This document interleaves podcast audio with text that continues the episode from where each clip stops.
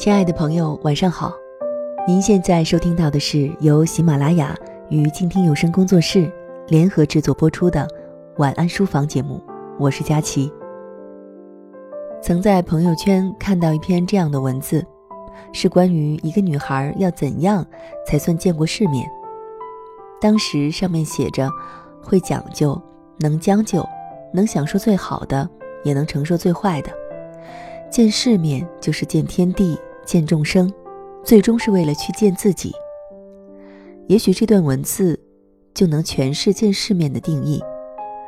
可我印象最深的却是去了很多地方，发现这个世界充满着你不能理解的人和事，但又充满着不可思议的善意和美好。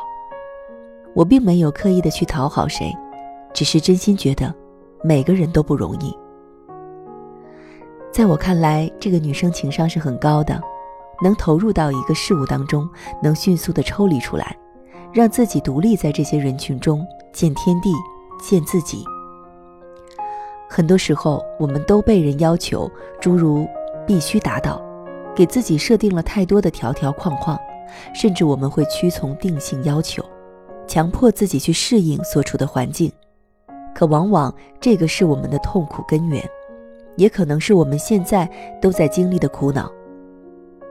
今天要为大家推荐的这本书，书名叫做《从自我苛求中解放出来》，正是这样一本书，帮助你我了解内心的书。这本书的目的，就是为了帮助你从这个恶性循环中解放出来，从这个你无意识走入的死胡同里逃脱出来。可如何解放自己呢？本书从七个章节，让你解惑人类的痛苦，比如从解放自我的方法，倾听内心的声音，如何完成认知概念化，摆脱自己的人生准则，以及摆脱童年的认知模式，人人解放自我，掌控内心自我批评的声音。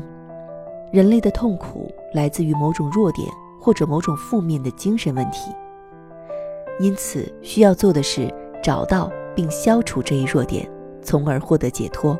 作者分析了神经学对精神分析学和神经学的看法，都进行了逐一的分析，甚至对行为疗法和认知疗法都有一定的讲解。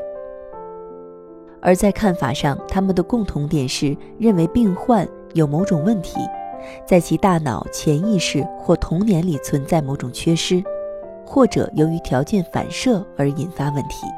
作者会善意区分病症，比如不能把自己简单等同于一种缺陷或者疾病。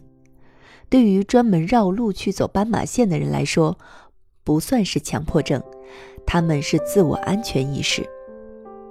而花数小时不断检查自己做过的事情，或者不停上厕所，这种焦虑可能就是一种病态。我们常常和内心斗争。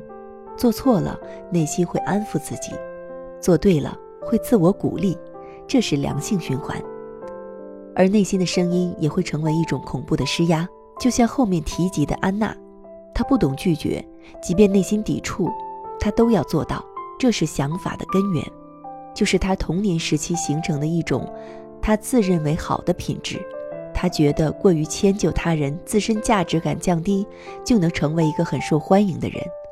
而这样的人确实容易被记得，可渐渐自带包袱，让自身陷于一种无奈感。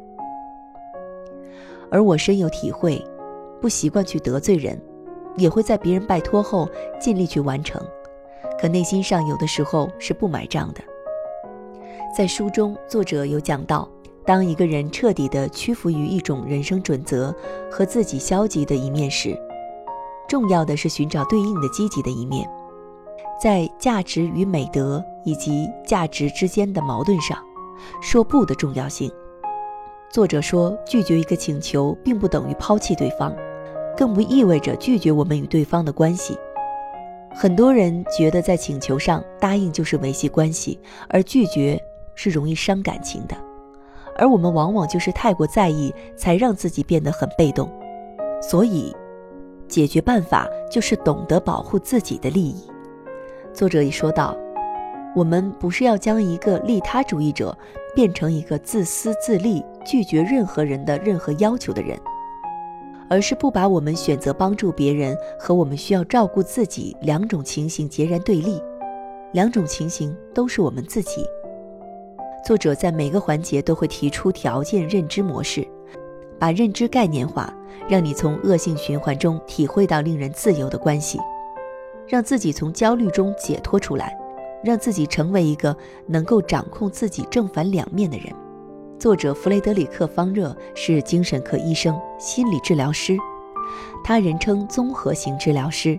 他实实在在地帮助人们通过行为疗法来改变自己，通过认知疗法来理解自己，利用第三代疗法来追求自己的人生意义。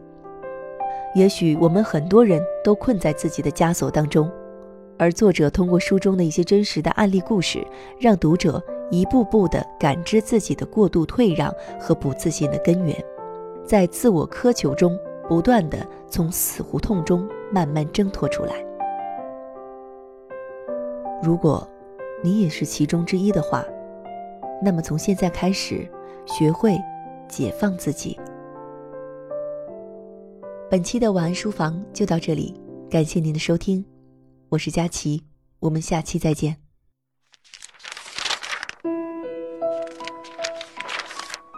你读一本书大概要多久？我读一本书大概需要一个星期吧。嗯，差不多三四天吧。我小的时候读书快，一晚上就能读完一本书。我呀，真的是还真挺久没有看书了。平时工作真的太忙，应酬太多，晚上回家也没有什么时间去看书。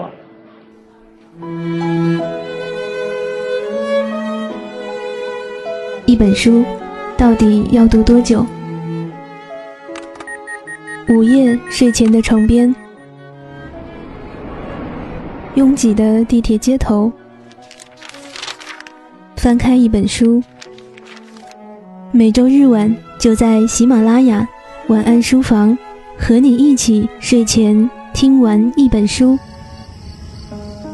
享受一段悠然的小时光。本节目由喜马拉雅网与静听有声工作室联合制作播出。静听观点，不止文艺。